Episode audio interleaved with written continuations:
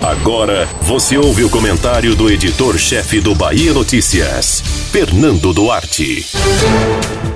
Intencionalmente ou não, o episódio das latas de leite condensado adquiridas pelo governo federal gerou um ambiente perfeito para o presidente Jair Bolsonaro se refestelar nas críticas à imprensa. Com razão, até que se haja uma apuração aprofundada sobre a aquisição dos itens da cesta alimentícia do executivo, com análise dos fornecedores ou até eventuais sobrepreços, por exemplo, qualquer afirmação sobre o tema é um tiro no vazio. Talvez o absurdo nesse episódio tenha sido a forma como o jornalismo foi mal usado contra Bolsonaro e o feitiço virou contra o feiticeiro. Avaliar o orçamento público é uma tarefa extremamente complexa.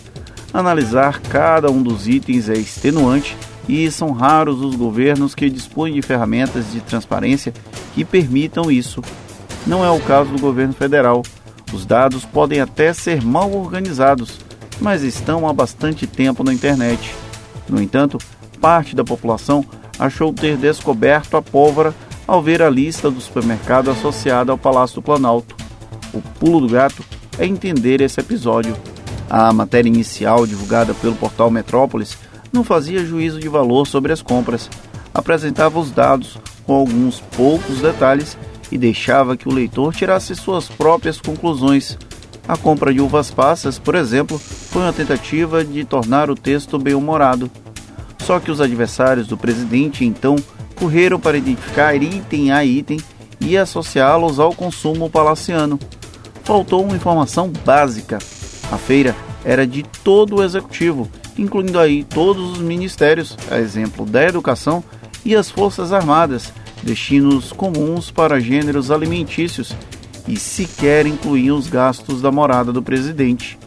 Ao pensarem o leite condensado e lembrarem os peculiares hábitos de tomar café com a iguaria como recheio, os inimigos do bolsonarismo deram todas as oportunidades possíveis para apagar o vexame político da campanha de vacinação iniciada com a antiga alijada Coronavac e a desastrosa participação do governo federal no Amazonas.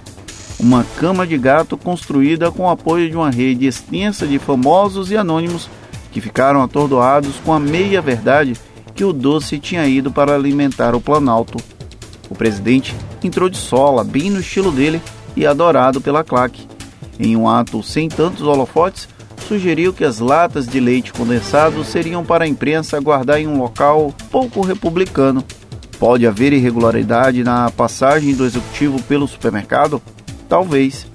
Mas analisar o fato sem contexto abre margem para uma virada de tempo. Como diria o ditado, quem semeia vento, colhe tempestade.